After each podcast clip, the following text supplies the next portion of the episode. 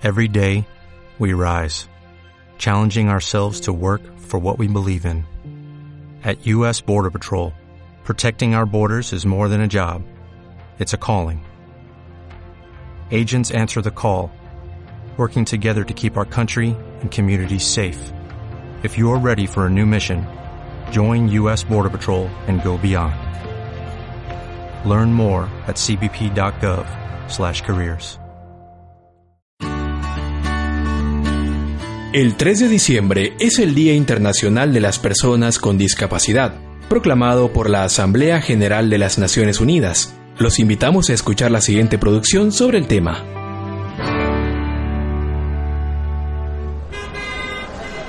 Era un día cualquiera.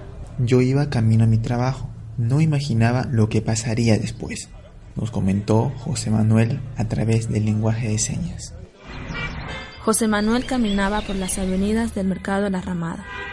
Al momento de cruzar la calle, un vehículo a gran velocidad impacta contra su humanidad.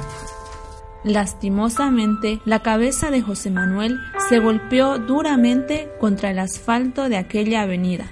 Pero esto no fue lo peor. El chofer del auto se dio a la fuga, dejando tendido a José Manuel en medio del asfalto.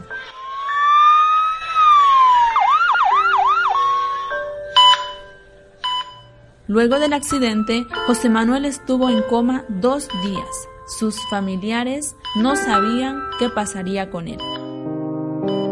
Pasado los dos días, José Manuel despertó del coma. Lo primero que vio fue a su mamá llorando a su costado. Hijo, despertaste. Estábamos muy preocupados por ti.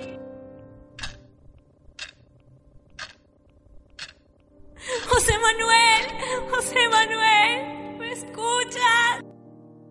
En ese momento, José Manuel se dio cuenta que había perdido el sentido del oído. Se agarró las orejas en señal de impotencia y desesperación. Trató de escuchar, pero fue inútil. 318.119 personas en Bolivia, que representan un 3% de la población, sufren de alguna discapacidad permanente, de acuerdo a los datos oficiales del Censo Nacional de Población y Vivienda 2012. Para José Manuel fue un golpe muy duro, ya que no podría escuchar nuevamente. Pasó un buen tiempo en depresión, todo era nuevo para él, no sabía cómo reaccionar a su nueva condición.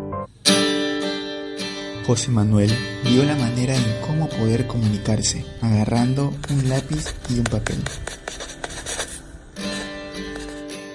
Pasado un mes después del accidente, pudo aprender a comunicarse por medio de la lengua de señas.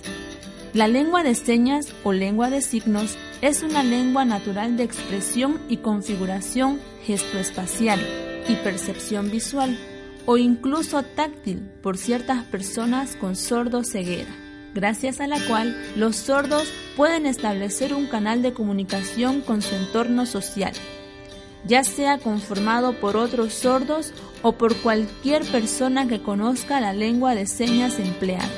Mientras que con el lenguaje oral la comunicación se establece en un canal vocal auditivo. El lenguaje de señas lo hace por un canal gesto visoespacial.